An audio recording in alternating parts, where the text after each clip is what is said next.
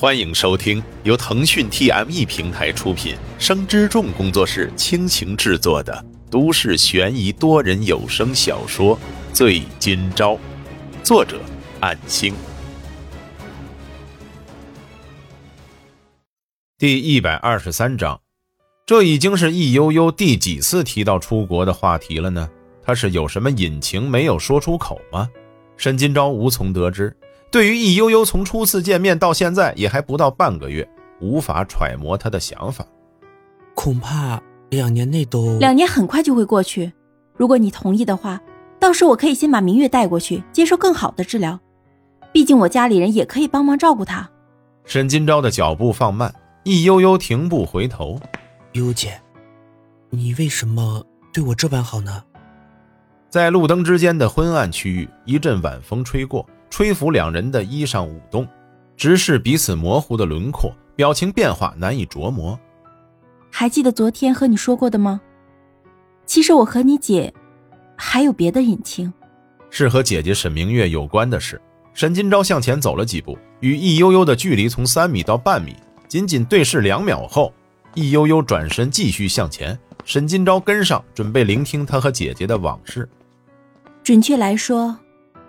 明月是我的救命恩人，距今都已经差不多有十一年了吧。那时候的我，差点就没能走进那个校门。你知道吗？当时是你姐，把出神迷迷糊糊闯红灯的我给拉住了，不然也没有我这个人了呢。易悠悠深呼吸，调整着情绪。每当想起最初相遇的时刻，都是那样的惊心。就像发生在昨天。当时，那辆货车与我，已经到了我无法躲避的距离。似乎是因为救了我的代价，第二天我约他出去，打算报答他的时候，他却生病住院了。是你们母亲，带他接的电话。沈金钊想起了当初的事情，那时候还在读小学的自己，甚至还代替母亲去医院送饭给姐姐。不是生病。那次我姐入院是轻微脑震荡，尽管已经十一年，可是沈金钊却记得十分的清楚，母亲和医生之间的谈话。是啊，我居然想在身为他弟弟的你面前卖关子，这事我是后来才知道的，因为外伤，对吧？救我的时候拽我过于用力，我们俩都后仰倒地了。而他就是那个时候后脑磕到了车道与人行道之间的接线。原来是这样，但是我只听我姐说过，他是不小心滑倒的。明明是为了救我而受伤，他没有找我赔偿，是因为那时候我家的环境和你们差不多。我出神险些被车撞，也是因为担心家里的事情。当时我对你姐诉说过，我父母公司欠下巨额债务，濒临倒闭。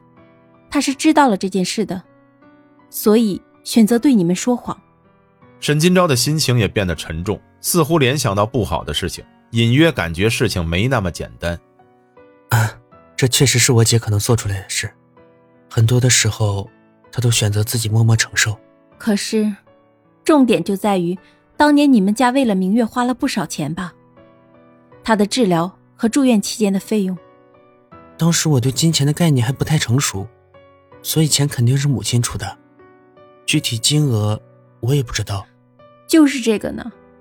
易悠悠的语气逐渐变得伤感，接着说道：“这导致了你们母亲生病的时候，才没有了治病的积蓄。”闻言之后，沈金钊如遭雷击。听易悠悠这样一说，确实存在这样的渊源，外人绝对无法想象，一个人死里逃生之后，却伴随着给另外一家子带来不幸。起码是厄运的开始。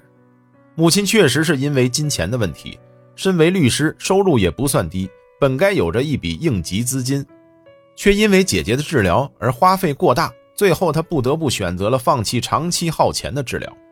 尽管姐姐当时已经痊愈，也正常进入了大学，可在那之后，母亲她自己却没有诊治，拖延了几年时间后倒下了，直到七年前，母亲因脑癌离世。告诉了你这些，你会恨我吗？恨我害了你们？母亲的离世对当时的姐弟二人是毁灭性的打击，特别还是两人正在上学的年纪。我一直都在想办法报答你们，但是明月的性格你是知道的，她不希望因为当初救我的决定导致了一连串连锁反应而赖上我，这是说不清道不明的缘由。所以我一直都对她很在乎。在大学时期的我，也没有钱帮助你们。易悠悠抬头看向圆缺的月亮，鼓足了勇气，说出了藏在心底多年、最难为情也最不应对外人道的秘密。我在大学期间对明月的这份在意，使得我越发的在乎。当时我就在想，如果他是男生该有多好，无论品行如何都愿意接受，哪怕被无情抛弃也毫无怨言。听到易悠悠这样坦诚的话语，沈金钊一时间不知道该如何回答。前一刻还沉浸在母亲的回忆，却突然被眼前这个可能间接害了母亲的女人。被他拉入他的感情观世界，我的想法是不是很下作呢？明明没有任何的勇气承担责任，却能安心的从明月那里听着被他谅解的话语，甚至还想将他占为己有的念头，连我自己都不敢相信。这么多年过去了，我一直都为此耿耿于怀。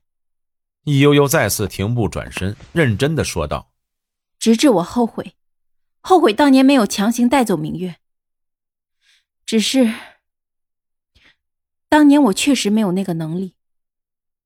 然而我却可以选择留下来，但是我没有。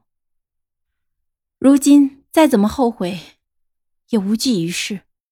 面对易悠悠这般坦率自爆的言论，沈金钊一句话都说不出来，根本不知道该从何处接下这沉重的话题。这涉及到易悠悠这多年以来的信念，她是怀着怎样的信念一直努力，直到今天拥有今时今日的地位与财富？可是，这也不能说明你为什么对我这般好啊！我姐是我姐，我是我，这一点我从昨天到现在都想不明白。或许如你所说，有连累了我家人这一层关系，你想报答我们，但是有必要做到这种程度吗？你明明可以活得更轻松，不必在乎我们，这将会成为你的累赘。因为你，没有发现吗？你和十九岁的明月是那么相似，简直就是男人版本的他啊！沈金钊瞪大了双眼，本来还有情理依据推断的所有思维，在这一刻被易悠悠的话语彻底击碎。所以我还是那么自私。我第一眼见到你的时候。就已经把你当成了我未能实现的目标。你愿意填补我当年的遗憾吗？作为沈明月的恋人这件事，与他如此相似的你，身为男性的你，如今可以帮我实现这个愿望。本章播讲完毕，感谢您的收听。若您喜欢，就请动动手指分享和订阅吧，谢谢。